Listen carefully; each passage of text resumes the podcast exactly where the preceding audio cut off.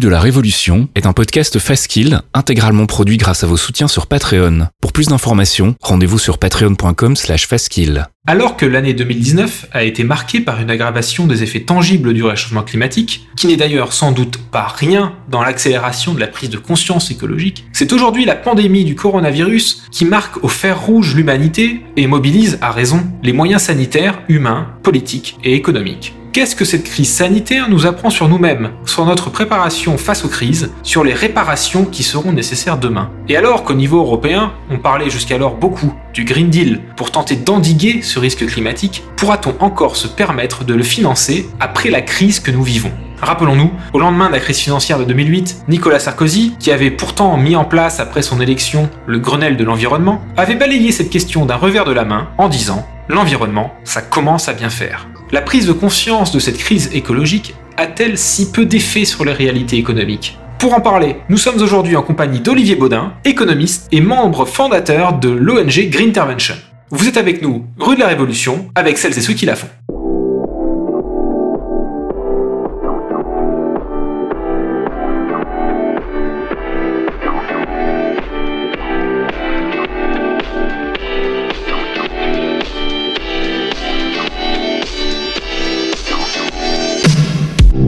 Bonjour à tous et merci de nous retrouver pour ce quatrième épisode de Rue de la Révolution. Un épisode une fois encore un peu particulier puisque malheureusement pour la première fois nous ne sommes pas tous réunis autour de la table.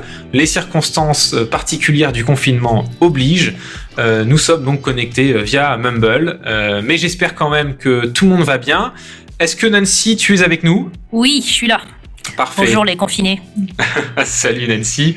Et je suis aussi avec Roland. Salut Roland. Salut. C'est bon, tout va bien? Vous êtes, euh, vous avez visité, vous avez prévu de visiter quoi pour Pâques? Euh, La chambre, euh, la salle de bain? J'ai prévu de visiter la cave, mais je suis pas sûr d'en sortir. J'espère qu'il y a des bonnes bouteilles. Ouais. Nous sommes également en compagnie d'Olivier Baudin, économiste et membre fondateur de Green Intervention. Bonjour Olivier. Bonjour Nancy, bonjour Roland, bonjour Michael. Et merci beaucoup d'avoir accepté notre invitation. Alors, euh, bon, je réexplique pas le, concept de l'émission. On va évidemment euh, donc discuter un petit peu de ta cause hein, et puis euh, donc tâcher de, de, répondre à cette question. finalement, avec le coût de la crise du coronavirus, est-ce qu'on peut encore s'offrir la transition écologique, hein, transition écologique avec laquelle tu es, sur laquelle tu es engagé avec l'ONG Green Intervention et donc en filigrane, la question qu'on va se poser ensemble, c'est savoir si l'écologie et l'économie finalement s'opposent euh, comme, euh, comme on, on, peut parfois l'observer euh, dans, dans, dans, certains réflexes conditionnés que, que, que, nos politiques ou nos économistes peuvent, peuvent avoir.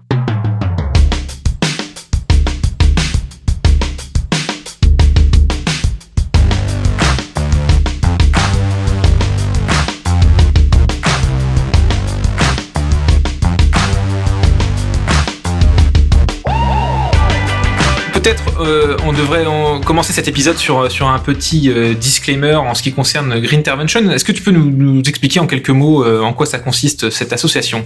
Ben, Green Intervention est une association que, que j'ai eu le plaisir de fonder euh, avec Nancy, Michael et, et Irmak qui, qui n'est pas là. pour pour pouvoir utiliser au mieux nos, compétences respectives qui sont dans le domaine économique et pour pouvoir contribuer à à la fois d'un côté à influencer les, les, politiques macroéconomiques et les politiques économiques qui vont être menées euh, justement pour euh, orienter la transition écologique, du moins il faut l'espérer, et nous verrons que c'est absolument indispensable. Et, d'autre part, pour euh, faire, euh, pour expliquer les rouages de, des, politiques économiques et financières à un public plus, plus large et intéressé. J'espère qu'on va y arriver ce soir aussi. Effectivement, Green Intervention est donc euh, le partenaire de cette émission et on espère pouvoir euh, produire d'autres types de supports, euh, vidéos, documentaires, etc. à l'avenir pour justement rendre ces sujets plus, plus accessibles à la plus, au plus grand nombre. Oui, voilà, là-dessus, c'est vrai qu'il faut le dire, il n'y a pas de, de, de, copinage particulier, en fait, puisque Rue de la Révolution et, et Green Intervention, c'est quasiment la même chose. Euh, il s'agit effectivement de, de l'association que nous avons eu le, le plaisir de, de, fonder. Et puisque aujourd'hui, voilà, nous sommes en plein confinement et qu'il est parfois un peu difficile de se déplacer, euh, on a dit, euh, on s'est dit que c'était l'occasion d'en profiter pour, pour traiter de ce sujet qui est important dans l'absolu. Et compte tenu des circonstances exceptionnelles, voilà, de s'inviter et, et, et de discuter euh, un petit peu de, de cette cause avec vous et euh, d'y donner peut-être aussi un, un, angle euh, plus particulier avec donc cette crise qui, qui nous force à rester à la maison en ce moment du coronavirus. Euh, voilà, disclaimer étant fait sur Green Intervention, on, va, on va passer à autre chose, même si évidemment on, on invite les, les, auditeurs à, à, jeter un œil euh, à, cette, à cet assaut hein, sur greenintervention.eu. Olivier, euh, donc euh, comme, comme on l'a dit, donc tu, tu, as fondé cette association, tu es euh, également économiste. Est-ce que tu peux peut-être te, te, présenter en quelques mots ce qui t'a amené à, à, cette cause en particulier, et puis voilà peut-être revenir sur, sur ton parcours et ton, ton engagement? Oui, alors je suis en effet économiste et mon parcours professionnel presque essentiellement et presque totalement à la Commission européenne dans les affaires euh, économiques et financières. D'abord les affaires internes au moment de la construction de, l'union monétaire, puis sur euh, les relations internationales et notamment euh, les aides financières à des pays tiers et plus particulièrement aux pays des Balkans pendant à la suite et pendant les, grandes crises qui ont secoué cette région euh, pendant les années 90 euh, et, et, et jusque, jusque, jusqu'aux années 2000. Euh, mon engagement politique euh, public ou euh, actif est, est, très récent. Euh, il est essentiellement sur l'association Green Intervention, même si j'ai pris la carte d'un parti après les dernières présidentielles, mais vraiment pas la carte du parti qui avec laquelle j'allais pouvoir faire carrière, certainement pas, tout au moins pour l'instant. Espérons que ça puisse devenir un jour à nouveau un parti porteur. mais donc, mais j'ai été très proche toujours de tout ce qui est le politico-administratif. Donc je suis assez euh, euh, orienté sur euh, tout ce qui relève de la des politiques publiques et des, aides budgétaires. Donc voilà, le, le, le c'est un petit peu. Alors pourquoi je me suis engagé sur sur la question euh, écologique? Parce que je me suis rendu compte en effet que cette question est étroitement liée aux questions économiques et qu'il est absolument nécessaire maintenant d'intégrer les deux si on veut euh, faire des progrès. Euh, il n'y aura pas de, lutte contre le, réchauffement climatique sans réorientation profonde des politiques publiques à tous les niveaux et à tous les états. Donc c'est pour ça que j'ai voulu euh, utiliser mon expertise maintenant que je suis libre de mon temps et de ma parole pour euh, pour euh, aider Green Intervention. J'allais justement te, te, demander du coup, euh, donc il est très clair que tu, tu as eu donc un, tropisme européen, un, tropisme économiste, et qu'est-ce qui a déclenché cette fibre plus plus engagée euh, Est-ce que c'est finalement du coup euh, cette euh, liberté retrouvée une fois que tu, as quitté la, commission ou, c'est la cause en tant que telle qui t'a éveillé? Je pense que ce, sont les deux. Je pense que des années à la commission ne m'ont pas enlevé mon esprit critique, donc ça n'a pas toujours été facile. J'ai toujours essayé d'agir le plus proche de mes convictions euh, et, et, avec une loyauté par rapport à l'administration que, que, que, que, je servais. Donc c'est toujours un, petit peu un équilibre. Je, je l'ai fait plus ou moins bien, je sais pas.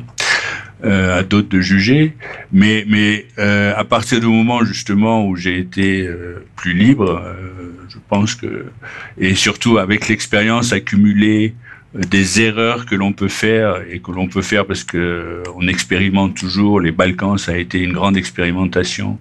Euh, L'aide extérieure est une expérimentation permanente de ce qu'on peut faire dans un pays pour euh, pour essayer de, de, de, sortir les gens de la pauvreté. Euh, dans les Balkans, c'était pour essayer de les sortir de la pauvreté, et construire des États de, des États de droit. On fait des erreurs, on essaye, on recommence. Euh, C'est ça qui fait que euh, j'ai essayé de, comprendre quelles erreurs on fait. J'ai l'impression que la cause climatique, le réchauffement climatique, est quelque chose d'assez similaire en réalité à ce qu'on doit faire. On doit faire des politiques publiques qui vont transformer euh, nos économies, nos sociétés, Euh, et, et c'est ce qu'on a essayé de faire aussi dans des, dans les, dans les pays qui étaient en crise, euh, qui sortaient de guerre, etc., où il fallait reconstruire des États euh, à partir de, de, rien ou de très peu. Ouais, peut-être juste pour finir sur le green, euh, ça, ça me paraît surprenant quand même de, de s'y intéresser, que tu que tu t'es changé. Est-ce qu'il y avait un facteur personnel qui a pu déclencher cet intérêt? Parce que green, j'ai l'impression que c'est plutôt du point de vue des, des, des on va dire des, des plus jeunes de devoir convaincre leurs parents et que c'est tellement compliqué. Euh, d'où ça t'est venu bah, Pourquoi D'où ça t'est venu cette euh, cette oui cette euh, illumination presque Illumination. Euh, non, j'ai eu une prise de conscience assez tardive que c'était un vrai problème. Euh, mais à partir du moment où je vois que quelque chose est un problème, en général, ça m'intéresse de contribuer à le réseau. Donc c'est plus ça. Euh, mais c'est vrai que c'était assez tardif. Je me souviens. Je me demande même si ça n'a pas été le film de, de, Al Gore pour dire comment ça a été tardif. Euh, J'ai jamais euh, véritablement. J'avais jamais réellement pris conscience que c'était un problème urgent. C'est assez, dramatique d'ailleurs, c'est assez tragique. Et donc les, les, problèmes de communication sont extrêmement importants. Maintenant, je pense que on a dépassé ce point. Et euh, donc ça m'intéresse à la fois intellectuellement et je pense que l'expertise que, que j'ai pu que j'ai pu accumuler dans les dans les mécaniques institutionnelles européennes en matière de politique économique peuvent aider à résoudre ça. Euh, donc je, je crois que c'est la bonne cause pour, pour, pour s'occuper, euh, plutôt que d'aller à la pêche en tous les cas. c'est tout en ton honneur. Film d'Al Gore, excellent d'ailleurs. Euh, donc Al Gore, il faut juste le rappeler, c'était un homme politique américain. Donc il a réalisé ce documentaire en 2008, si je me trompe pas. Euh, qui on va peut-être rappeler le nom. Euh, j'ai que le nom anglais qui me vient à l'esprit, mais euh, une, une, vérité qui dérange peut-être. Une, vérité qui dérange. Une vérité qui dérange. Une vérité qui dérange. Tout à fait. Très bien, bah écoutez, euh, sur ce, je vous propose, avant de rentrer dans le vif du sujet, euh, déjà de te remercier, euh, Olivier, pour cette inspiration, et puis je vais passer la parole donc à Roland, qui nous a préparé l'éternel petit quiz d'introduction.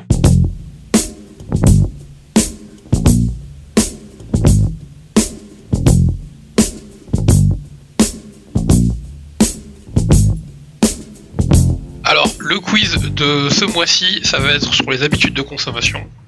Donc je vais vous poser à chacun deux questions. Donc euh, sur la même chose, plus vous êtes proche de la réponse, plus vous avez de points. Et au bout de deux questions chacun, on fait les tours. Ça va pour tout le monde? Ok. Ok. Parfait. Pas de souci. Donc comme à l'habitué, on va commencer par l'invité. Donc Olivier, le réfrigérateur et le congélateur représentent quelle part dans la consommation d'électricité du foyer français? Ah, bonne question. Je ne réponds en pourcentage. Bonne question, euh, donc les Bob, Bob, Bob, ça devrait être dans les 5 à 10, 5% à peu près. 5% pour le réfrigérateur et le congélateur? Oui. Ok. Alors, c'est beaucoup plus que ça. C'est 25 plus que ça. Ouais, c'est 25%.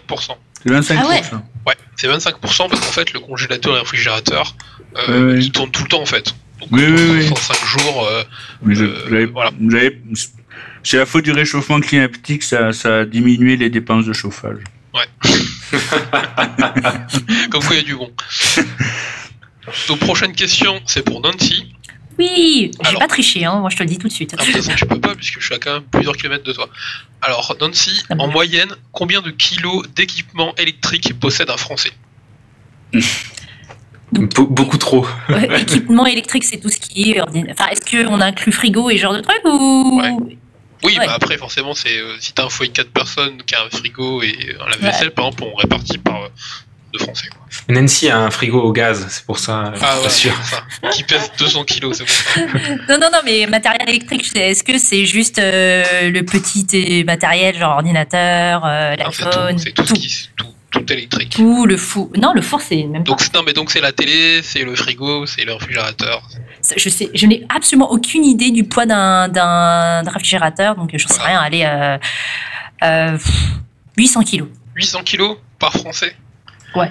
Alors c'est euh, beaucoup moins que ça. C'est moins parce que. Ouais, c'est 200 kilos. Là. 200, d'accord. Okay. Quand même. Quand même. Ouais, 200 kilos, ouais. Attends, y compris un frigo et euh, un congélateur C'est-à-dire, c'est des calculs par foyer. C'est-à-dire que si tu vis tout seul, t'as quand même un frigo, euh, potentiellement une machine à laver, euh, une machine à laver qui fait de lave-linge, déjà un frigo plus une machine à laver.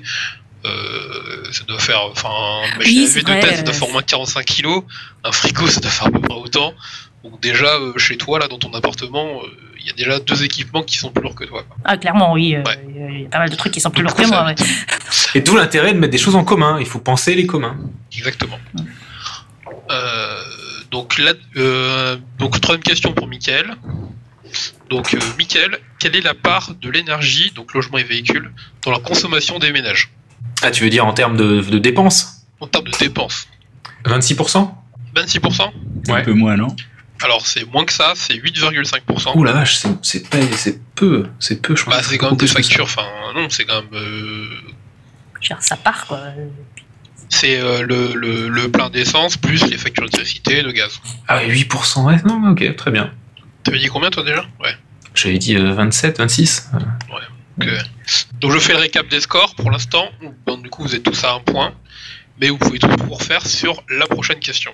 Donc, euh, quatrième question pour Olivier. Donc, Olivier, quelle est la consommation annuelle en kilowattheure d'un routeur Wi-Fi, sachant que la consommation d'un ordinateur avec écran plat est de 95 kilowattheures?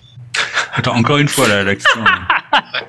Quelle est la consommation annuelle en kilowattheure d'un routeur Wi-Fi, oui.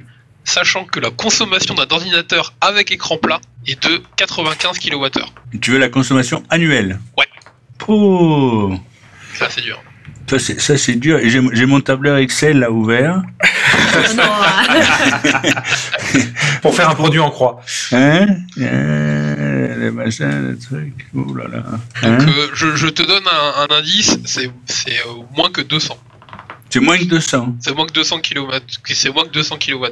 Alors c'est 120 Tu dis 120 Ouais.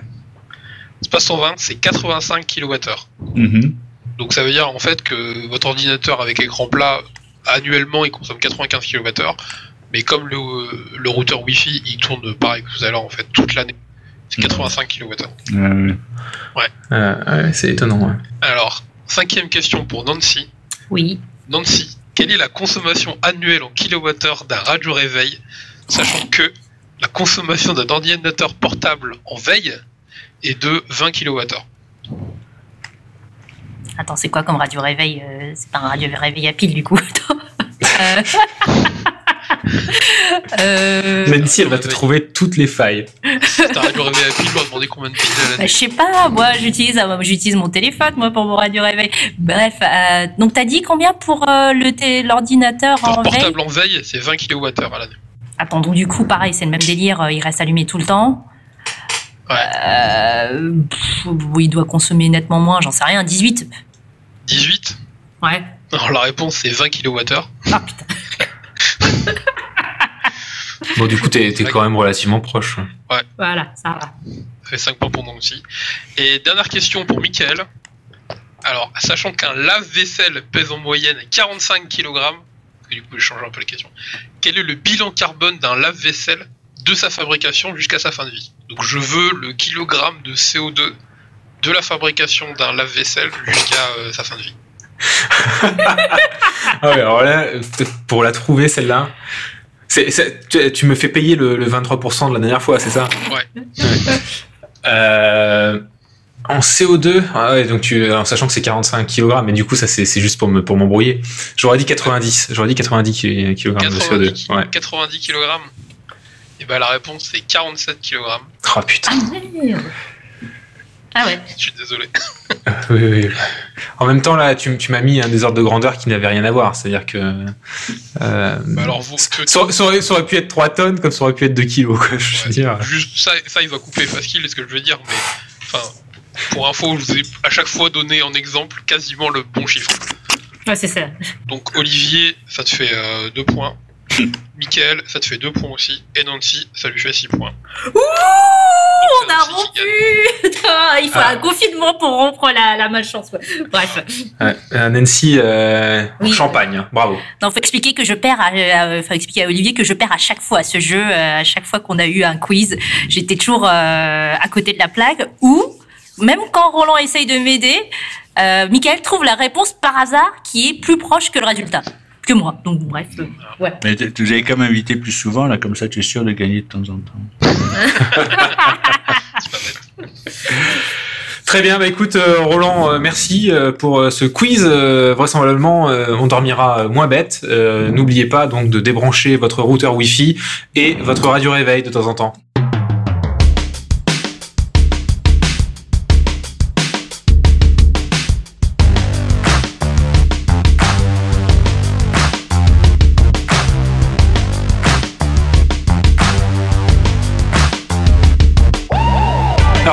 Sur notre plateau virtuel pour euh, traiter euh, du cœur de, la thématique d'aujourd'hui, de savoir donc finalement si avec le coût de la crise Covid, est-ce qu'on peut encore s'offrir le luxe de se financer la transition écologique?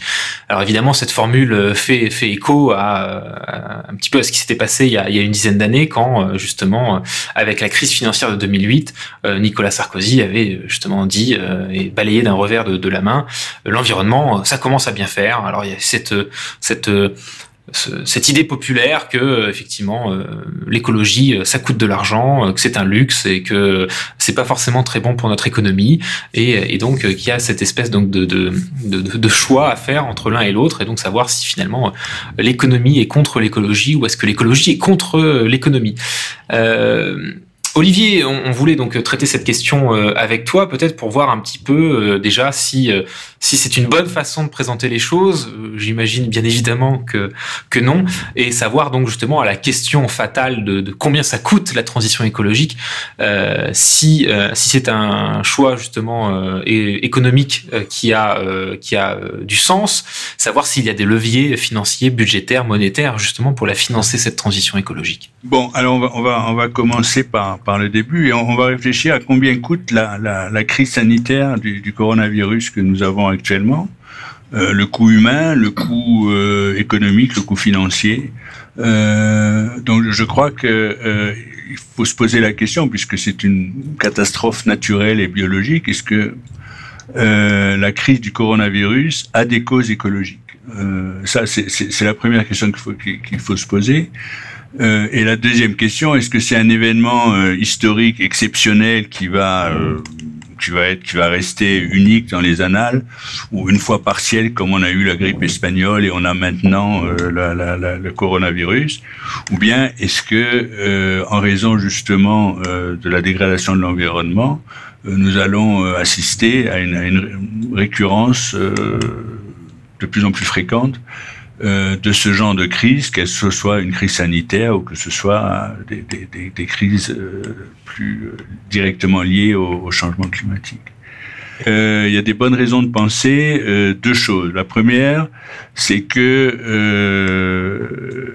ce sont nos modes de développement qui font que y a un certain nombre de phénomènes accessoires qui augmente la probabilité que de telles crises, euh, de telles euh, émergences de, virus, dont cette fois-ci euh, il est mortel, mais ça pourrait être aussi bien un virus un jour qui émerge et qui a la même rapidité de propagation, mais qui a des taux de mortalité de 30 à 40 systématiquement.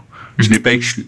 On ne sait pas encore exactement quelle, est a été les causes de la transmission du virus, mais euh, ce qui est clair, c'est que ce qu'on a constaté, ce qui a été euh, scientifiquement analysé et avec une évidence assez forte, c'est que la dégradation de la, biodiversité euh, est un facteur extrêmement favorable à l'émergence de, de, de, nouveaux virus. Et la deuxième cause pour laquelle ce virus est évidemment propagé dans le monde à une vitesse euh, absolument incroyable, c'est euh, l'hypermobilité euh, que, que, que, nous avons. Donc c'est la, la, première, le, premier élément, c'est nous, nous contribuons par notre mode de développement d'une façon ou d'une autre à euh, une récurrence plus fréquente de, de, de, de, tels virus. Et au cours des dernières années, il y a eu en effet Ebola, il y a eu euh, le, le, le, SARS, etc.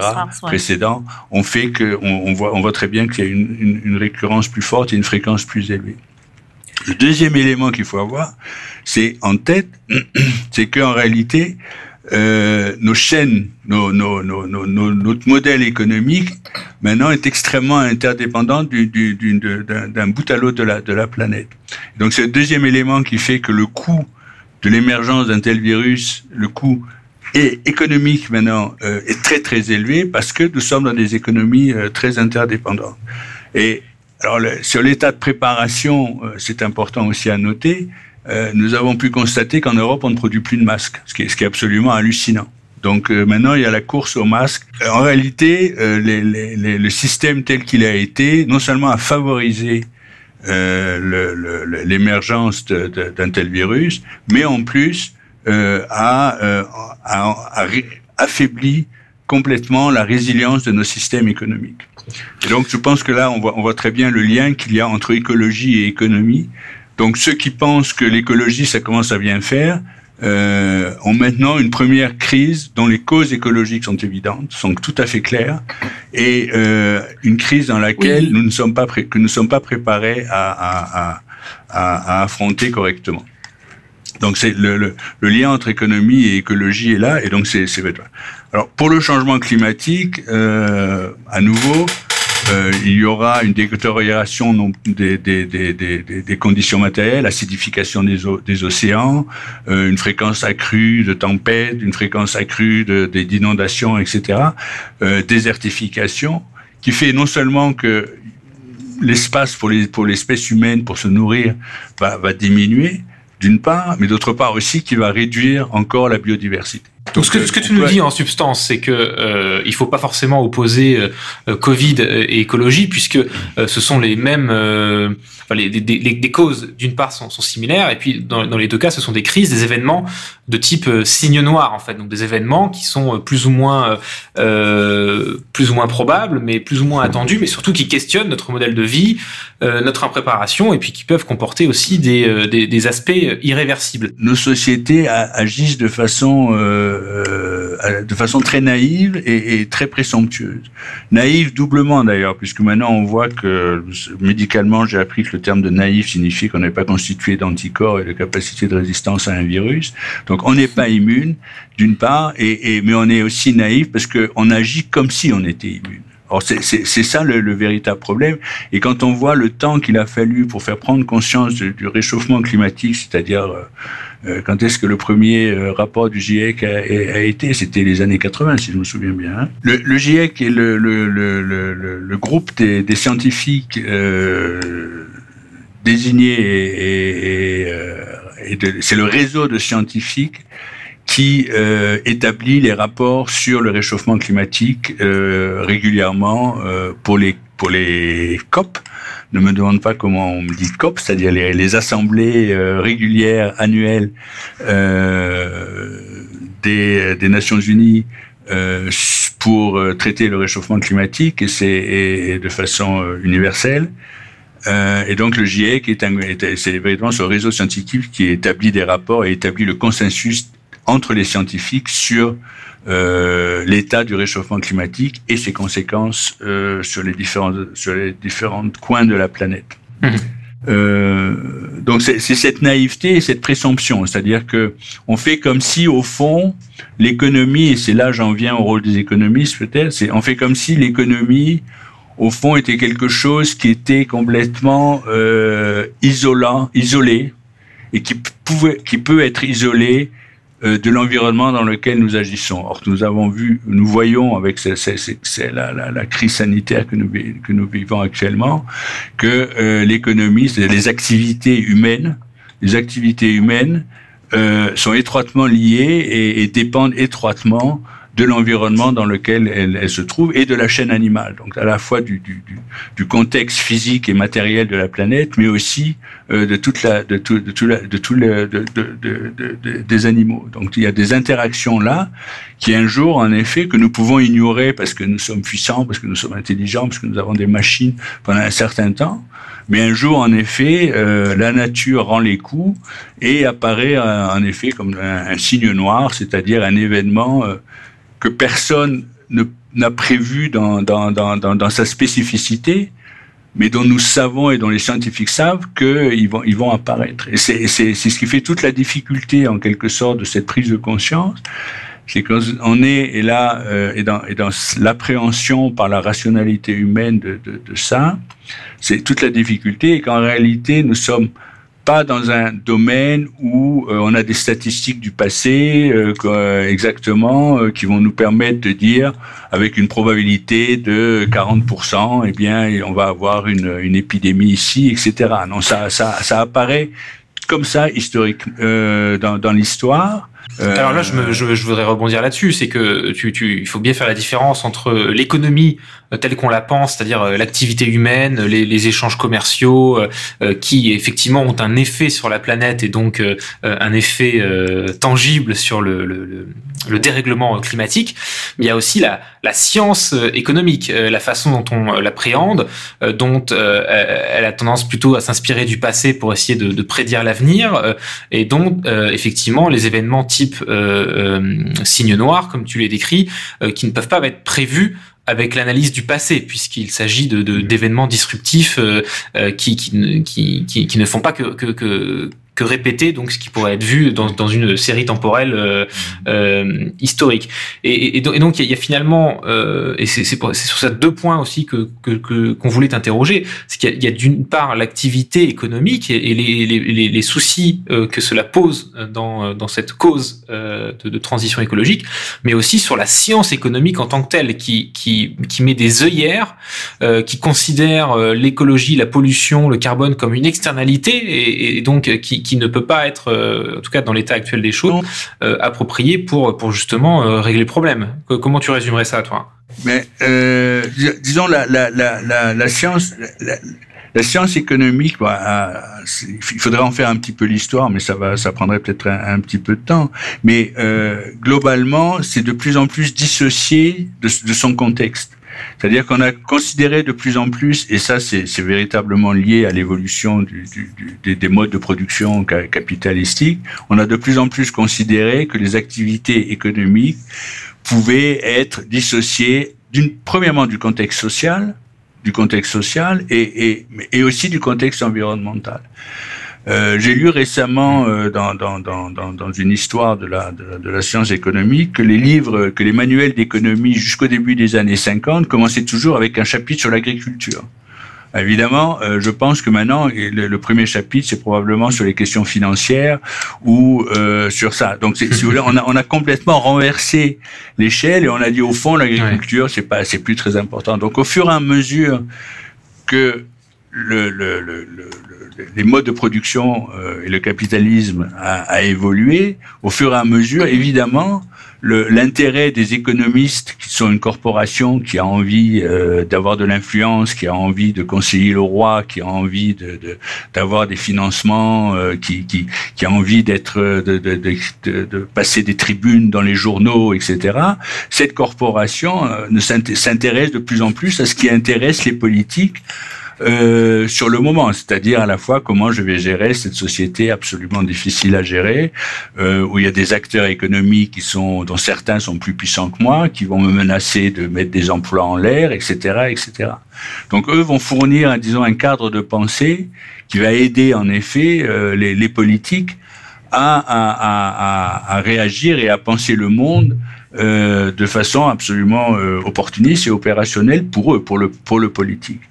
Et donc, le, les savoirs économiques sont de plus en plus, sont de plus en plus éloignés en quelque sorte euh, des questions, euh, d'une part des questions sociales, ça on peut même le voir assez assez facilement à partir des années 80, où je me souviens quand même j'ai fait mes études un petit peu avant, euh, mais euh, la question de la distribution des revenus était était une non-question pour des économistes. C'était une non-question parce qu'au fond pour les économistes, ce qu'il fallait c'est dire comment j'organise la société de façon à ce que la production soit maximum. Et après, la distribution des revenus qui en découlent, mais ça, il y a l'État qui pourra toujours faire de la redistribution en fonction des préférences de la, de la majorité, etc. Simplement, on a vu que ça ne marche pas comme ça. C'est-à-dire, le ruissellement ne fonctionne pas. Et une fois que les gens ont leur revenu, c'est très difficile de leur reprendre. Donc, c'est, aussi simple que ça. Donc, le, on a donc cette dissociation de la question sociale.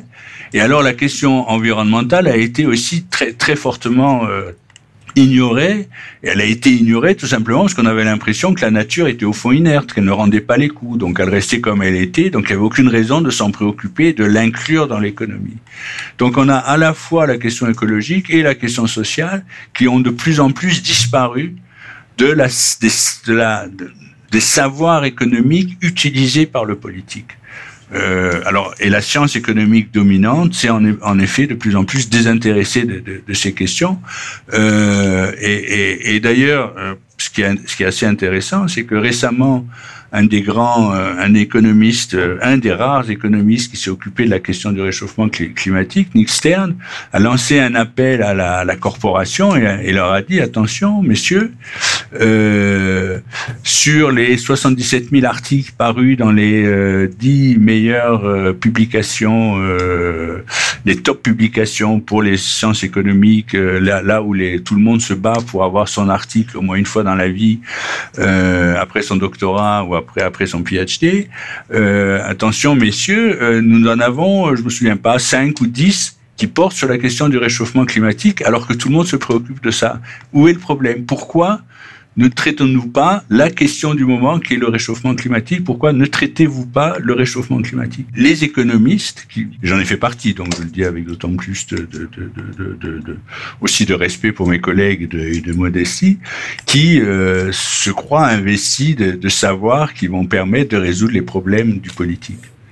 Euh, or, ce n'est pas, ce n'est pas le cas. Ce n'est pas le cas. Donc, c'est pour ça que il faut réfléchir véritablement à cette façon dont dont, dont, dont, dont l'économie pense la société. Et elle pense la société euh, et, les, et, les, et, les, faits économiques comme si, véritablement, comme si euh, il n'y avait pas de lien avec l'environnement et il n'y avait pas de lien avec les, les, euh, les le, le, avec l'environnement, donc à la fois ceux qui sont à côté de nous, les animaux et le, et le, et le, et le, et l'environnement physique.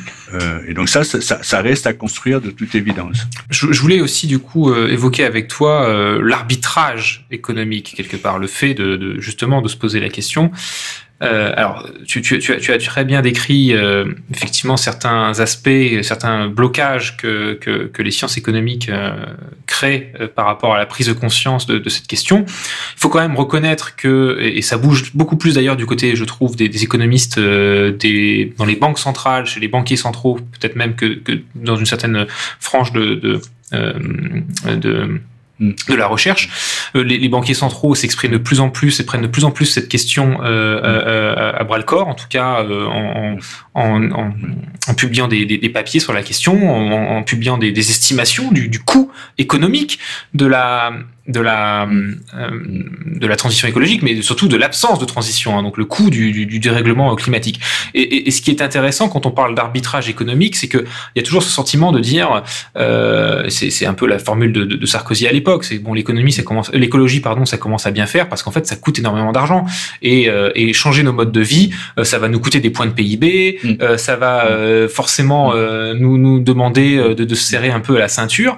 Mais mais ce qui est intéressant, c'est mm. que l'arbitrage économique en fait, il, il, est, c'est pas, pas celui-là, parce que le coût de l'inaction, et ça c'est chiffré par de plus en plus d'économistes et de banques centrales, est beaucoup plus important que le coût euh, de, de l'investissement dans cette transition euh, écologique, que le risque de, de non-action est finalement beaucoup plus important, évidemment pour la vie, pour la biodiversité, et c'est ce critère-là qu'il faudrait retenir en premier.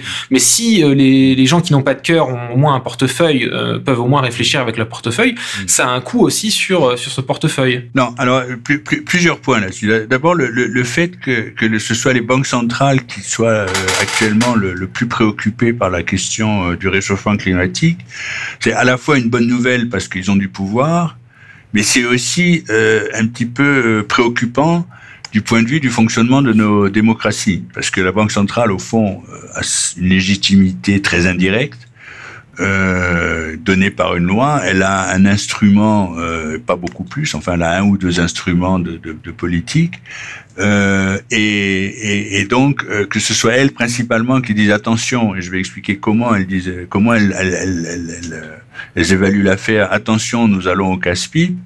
Euh, c'est préoccupant que ce soit elle euh, qui soit euh, en avance sur le politique et sur la capacité du politique à réagir. Parce que je ne pense pas que les politiciens ne soient pas conscients des problèmes, mais ils sont enfermés dans des logiques euh, qui sont qui sont difficiles à, à briser euh, et, et, et, auxquelles on peut, on peut voir tous les jours. Alors pourquoi les banques centrales euh, sont-elles préoccupées?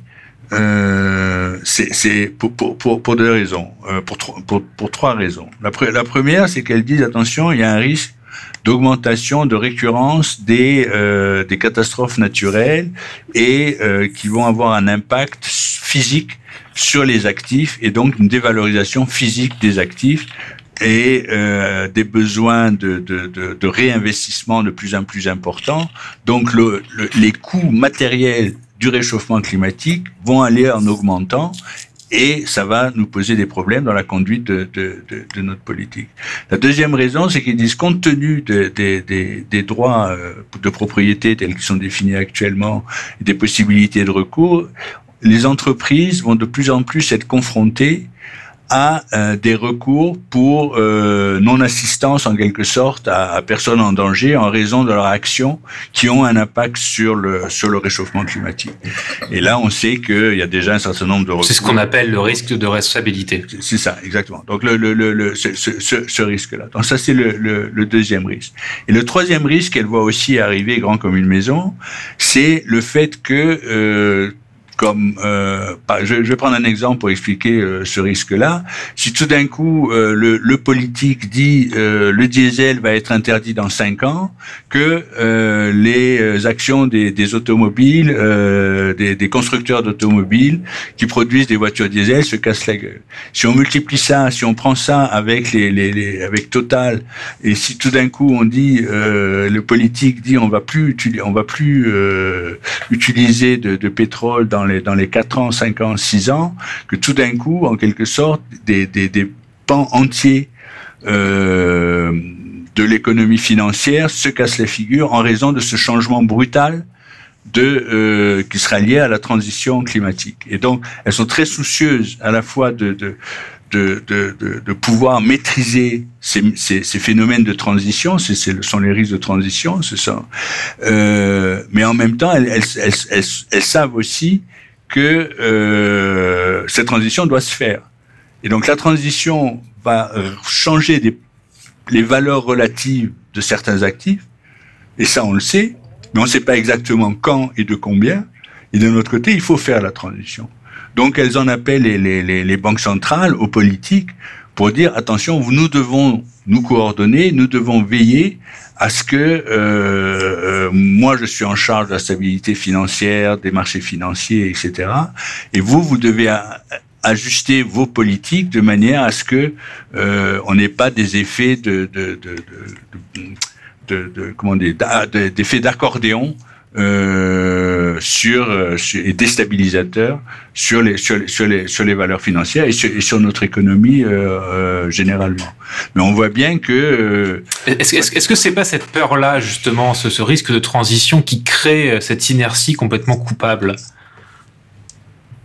C'est c'est c'est certainement ça. C'est certainement aussi des résistances toutes banales. Euh, je pense que comme on est rentré dans une économie de marché, euh, que le travail est devenu une marchandise très largement euh, et de plus en plus et de moins en moins statutaire, ça, les, les, toutes les, les, les, il y a des résistances au niveau des sociales, de gens qui disent attendez, euh, moi je suis dans cette situation et ma sécurité immédiate et, et, euh, doit être doit être assuré pour pour faire ça. On voit bien ce qui se passe euh, avec les les si, si on ne fait pas une offre positive aux, euh, aux, mineurs polonais ou aux mineurs à l'est de l'Allemagne ou à ceux qui produisent de l'acier à, à, Marseille, à, à Fos, on, on, va pas, euh, on va, on va pas s'en sortir. Donc c'est pas simplement une une peur sur les marchés financiers, mais ce sont aussi des résistances très fortes dans la société qu'il faut surmonter, qu'il faut surmonter avec un avec avec un projet positif, c'est-à-dire euh, donc c'est ça, euh, je crois. Bien bien entendu, on peut toujours argumenter macroéconomiquement le coût de la le coût de la transition, le coût de, la non-action est plus élevé que que que le coût de l'action à terme. Euh, n'empêche que euh, ça, doit être aussi perçu comme ça. On a trop longtemps dit, par exemple, on a, on a un déficit de crédibilité, là, les, les économistes. On a dit la globalisation, ça va profiter à tout le monde pendant des années. C'est pas vrai. Ça n'a pas profité à tout le monde les, les, argumentations de ceux qui ont promu euh, la, une, libéralisation des échanges euh, très très forte et très poussée euh, l'argumentation, c'était de dire oui, on sait qu'il va en avoir qui vont perdre, mais on pourra les compenser. On ne compense jamais. Donc c'est ça, ce problème de crédibilité là aussi qu'il faut surmonter. C'est-à-dire que quand on ferme euh, une, même quand on ferme une usine nucléaire, quand on ferme une mine de charbon, etc. Euh, si on dit aux gens avant on va compenser, euh, on, a perdu de la crédibilité parce qu'il y a des cas où on n'a pas compensé. Donc c'est là où le politique doit, doit prendre une responsabilité extrêmement noble, c'est de rétablir une confiance dans la dans la parole politique. Je crois que l'argument général disant euh, dans dix ans le coût euh, macroéconomique sera plus élevé que, que euh, si on ne fait rien maintenant, euh, c'est pas ça qui va qui va nécessairement entraîner. Euh, c'est pas ça. Je pense pas que ce soit ça qui va convaincre le, le mineur en, en, Pologne ou le, le, producteur d'acier à, à, à, à euh, tu, poses la question sur, sur, un critère beaucoup plus euh, social et solidaire, et tu as raison de le faire, puisque euh, derrière même de belles réalités positives macroéconomiques, il y a des drames microéconomiques que tu que tu as décrits.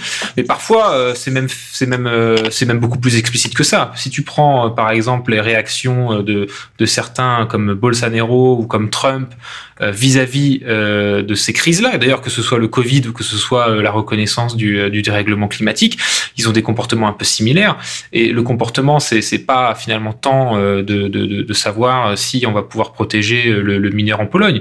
C'est plutôt de dire euh, euh, chacun pour soi et, euh, et de pas vouloir donc du coup prendre prendre ces décisions là pour le plutôt pour le pour le court terme et de se dire que euh, dans cette course là, dans cette fuite en avant, euh, moi je serai le dernier à rester debout, donc c'est pas très grave que les autres galèrent pour moi. Ce que Trump pense, euh, ça on s'en fout. L'important c'est ce qu'il raconte.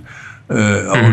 lui, il raconte euh, le, donc le réchauffement climatique n'existe pas, donc vous serez pas touché, donc il n'y a pas de raison de d'arrêter de d'arrêter de, la, la production de charbon ou d'arrêter la, la, la, production d'automobiles euh, à, à, diesel.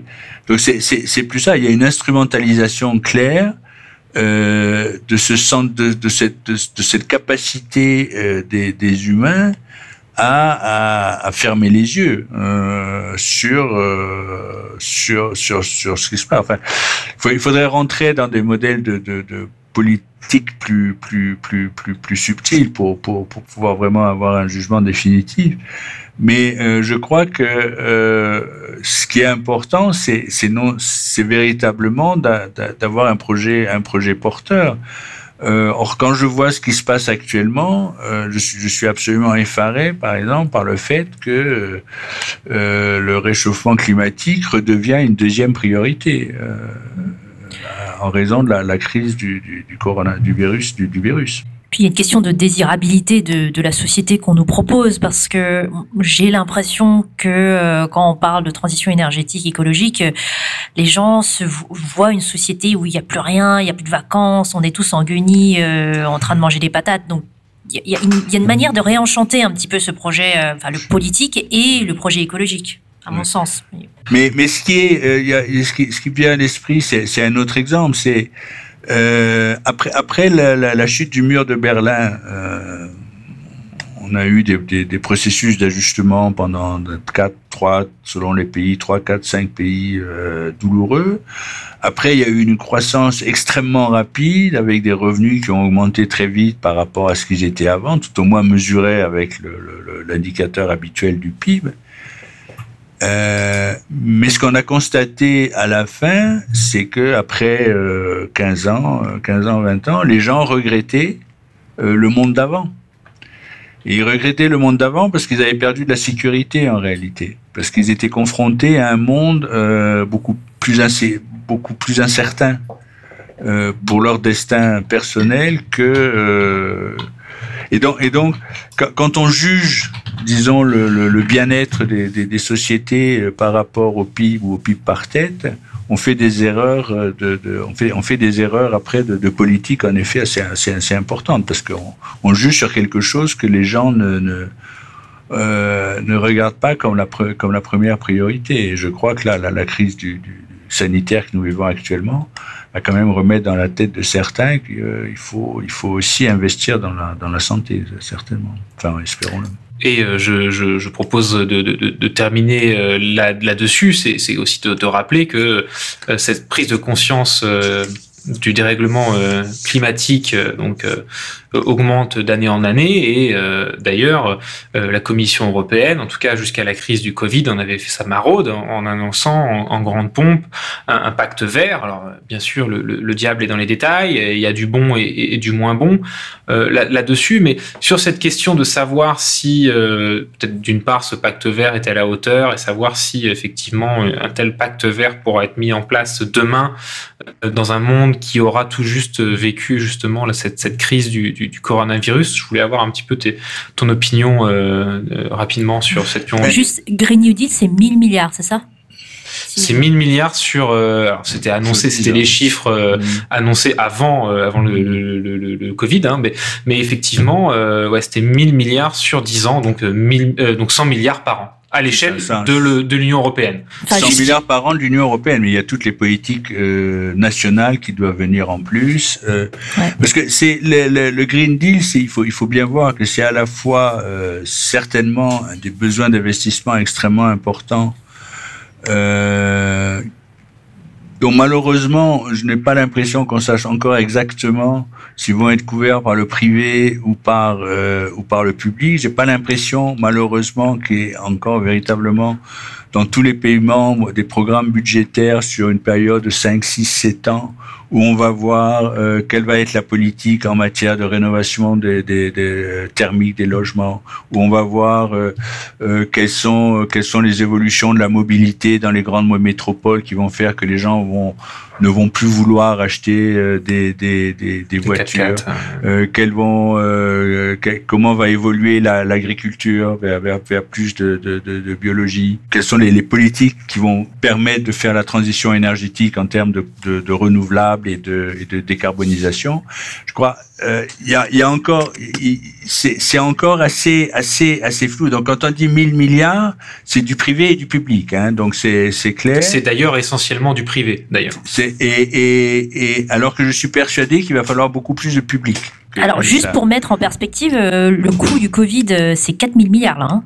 Ben, le coût, on est loin non, de. Pas, on peut pas dire que le, le coût du Covid. Je, je, pour l'instant, c'est une évaluation de la Banque asiatique du développement. Mais, euh, le, mais le, le, non, non, ça va être la perte, ça va être la perte de production. Hein, c'est-à-dire, c'est, dans oui. ce sens-là, c'est faut, faut, faut, pas. pas oui, ce, ce sera peut-être la perte de production mondiale au niveau mondial du, du Covid, et, et donc ça correspond à préserver des revenus euh, alors que les gens ne produisent plus. Tout à fait. Euh, c'est ça. Hein, c'est tout à fait.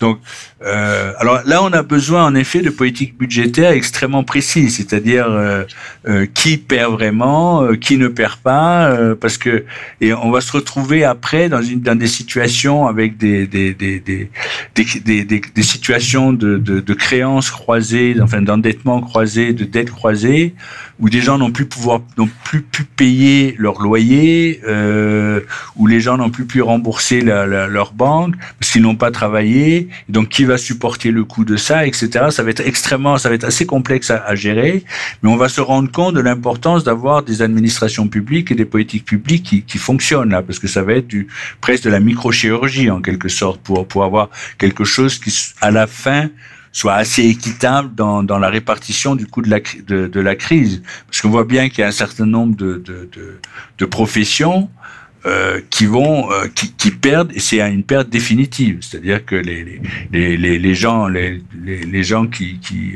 qui recevaient des touristes dans leurs hôtels ça c'est fini, c'est une perte définitive. Et donc cette question de redistribution des revenus va se poser, mais elle va se poser heureusement grâce au mécanisme d'endettement. Elle va, ça va être réparti sur une génération en quelque sorte.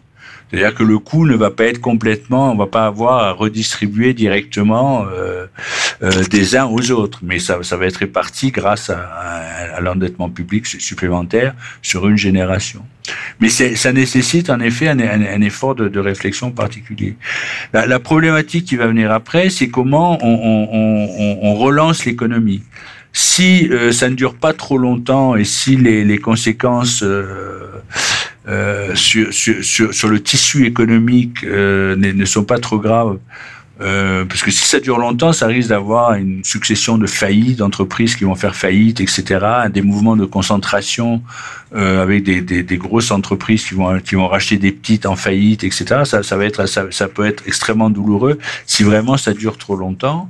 Mais si ça ne dure pas trop longtemps, et espérons-le que ça ne va pas ça va pas durer excessivement, et si les politiques qui sont actuellement mises en œuvre sont, sont, sont relativement efficaces, à ce moment-là, il, va falloir, relancer la machine. Et le risque, en effet, c'est qu'en relançant la machine, on, on, on va faire le, le, le on va retrouver, on, on, manque l'occasion de faire un petit peu autre chose, de faire autre chose. Même si les causes sont très différentes, bien évidemment, et que l'ampleur est aussi très différente, quand on est sorti euh, de la crise des subprimes, qui euh, effectivement a coûté euh, énormément d'argent et qui a fait augmenter les dettes publiques et les dettes privées, cette la réponse qui a été donnée de quasiment partout dans le monde à la crise des subprimes, ça a été euh, plutôt justement une, une un réflexe euh, austéritaire plus qu'un réflexe de, de relance. Donc euh, j'espère aussi de ce côté que d'une crise à l'autre, quelles qu'en soient les causes, les leçons auront été retenues. Et au moment de la crise financière 2008-2009,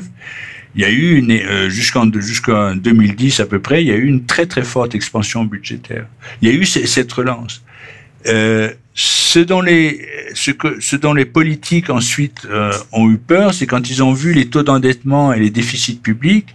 Et à ce moment-là, c'est en 2000, 2011 que euh, les politiques budgétaires sont devenues trop restrictives, beaucoup trop restrictives. Donc, je crois une des leçons euh, qu'il va, va falloir tirer euh, de cette de cette crise, c'est que euh, notamment au sein de la zone euro, les règles budgétaires du pacte de stabilité et de croissance n'ont pas été adaptées à une sortie de crise euh, suffisamment douce en quelque sorte. Et, et pour rappel, hein, les règles qui poussent euh, à euh, ne pas s'endetter à plus de 60% de, de son PIB et de ne pas avoir de déficit public de plus de 3% chaque année. Exactement. Donc, donc toutes ces, ces, ces, ce qu'on a appelé les politiques d'austérité qui ont suivi euh, 2011 la, la, la, la crise, la crise, la crise de la zone euro. Il y a, il y a, mais il y a un autre risque maintenant, c'est que euh, il va y avoir un taux de chômage élevé euh, à la sortie de la crise, un taux d'endettement élevé, et, donc le, le risque va, va, va, être double. D'une part, il va y avoir la tentation à, la, à nouveau de, de, de, de, flexibiliser le droit du travail.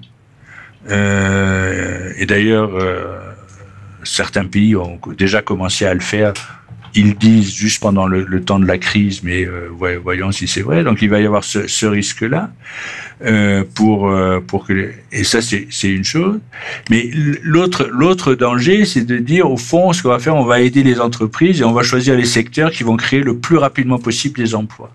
Et ce ne sont pas nécessairement les, les secteurs dont on va avoir besoin pour faire la transition et le Green Deal.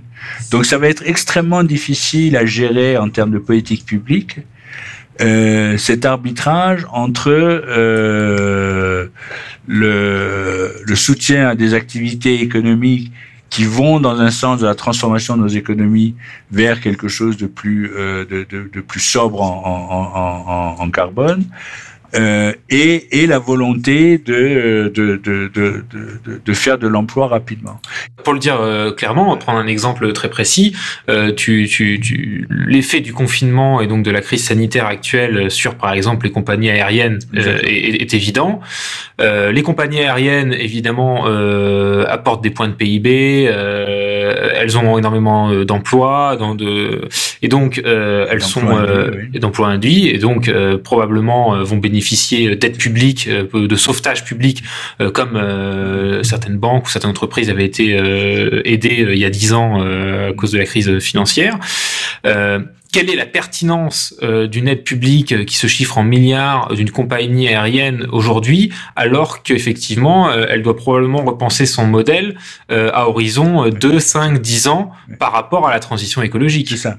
Mais, mais alors, il y a, y a, deux points là. Le, premier point, le, le, le risque est, est, même pire. Le, risque, en, en, ce moment, aussi bien l'industrie de l'aviation que l'industrie automobile et je pense d'autres, sont en train de pousser pour euh, relâcher les normes environnementales. Mmh. Euh, et, et, euh, et, donc, on a, on, on, on a ce, ces lobbies sont en route. Ils disent, écoutez, euh, il faut qu'on va qu'on récupère. Si vous voulez pas nous payer trop en tant que collectivité, vous devez nous laisser faire plus de bénéfices. Ça va être le, et autrement, si vous ne laissez pas faire plus de bénéfices, on va supprimer plus, plus, plus. c'est toujours le chantage à l'emploi. créer moins d'emplois. Donc il y a toujours, il y a toujours ça, ça qui est derrière. Mais il faut bien comprendre qu'au fond, puisque c'est la collectivité dans son ensemble. Et c'est nous qui voulons changer le, mode de transformation économique. Euh, nous ne pouvons pas euh, faire comme si il n'y avait pas des bénéfices et des coûts euh, différents selon les catégories professionnelles. Et donc, nous devons véritablement avoir des plans, en effet, de restructuration adaptés mais euh, dont il va falloir euh, imaginer à la fois les financements et le et le et, et, et la et, l'accompagnement enfin l'accompagnement social. Donc ça c'est c'est c'est un point. Mais tu as tout à fait raison. La, problématique, c'est maintenant le fait que euh, les lobbies sont déjà en route pour dire il faut relâcher les normes environnementales. Tout à fait clair. Je suis persuadé d'ailleurs que dans le euh, dans, le, dans, le bâtiment, ça va être la même chose, parce que traditionnellement, le bâtiment est un secteur où on peut faire de la relance assez rapidement, ça, ça, ça démarre très vite. Euh, et, et, là, je, je, vois assez bien, la, la, comme les normes ont été extrêmement resserrées, je vois assez bien euh, le bâtiment dire a été, nous avons trop de normes, etc. Euh, il faut, il faut un petit peu relâcher. C'est là que je vois le plus, le plus de danger que la, que véritablement des aides d'État qui, qui, qui, qui, vont euh, qui permettrait de, de, résoudre les problèmes. Je crois que ça va beaucoup plus loin que simplement lier les aides d'État qu'on va donner maintenant à des plans de restructuration. C'est, c'est, de toute façon, c'est pire. Et c'est là, c'est là aussi que des, justement, euh, ce sera le mot de la fin. Hein, c'est là, c'est là où des, où la société civile, les citoyens, mais aussi les associations comme comme Green Intervention en particulier, euh, ont un rôle important de, de, de veille et, et d'alerte euh, sur sur ces sujets-là pour euh, pour justement pouvoir euh, mettre le doigt sur sur des négociations qui peuvent avoir lieu parfois derrière dans les coulisses et, et qui ont en fait un coût un coût social, un coût environnemental finalement plus important qu'il qu'il n'y paraît.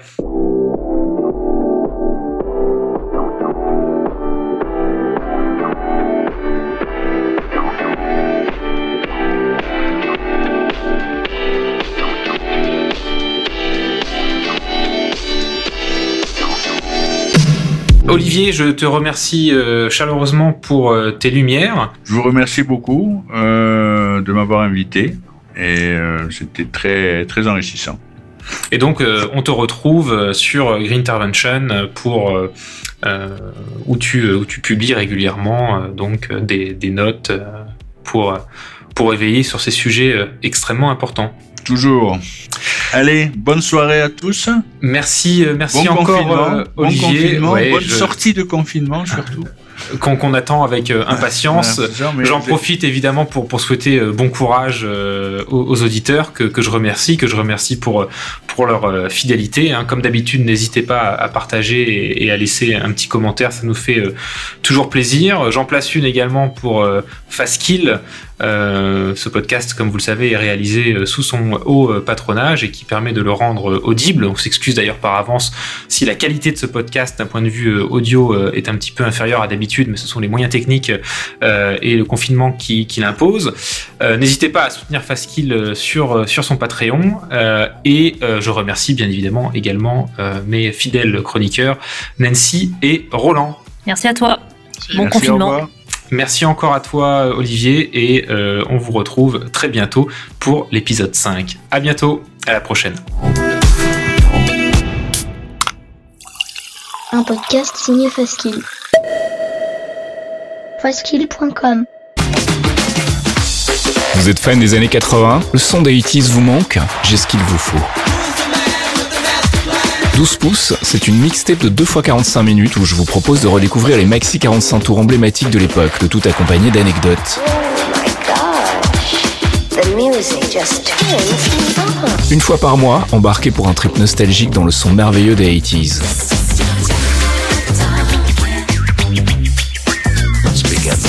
12 pouces, c'est tous les mois sur 12pouces.faskill.com.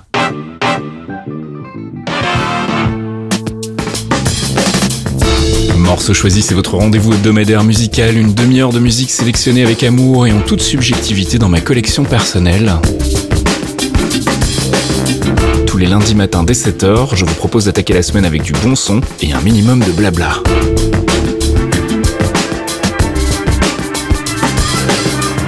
Morceau choisi, c'est sur mc.faskill.com. the music that he's created over the years. I don't really listen to it, but the fact that he's making it, I respect that. Avis à tous les mélomanes, le discographe, c'est un rendez-vous mensuel musical proposé par Faskill. Tous les mois, un focus sur un artiste, un groupe ou un label, 60 minutes de biographie en musique pour tout savoir sur leur carrière et leur discographie. Le discographe, c'est tous les mois sur discographe.faskill.com.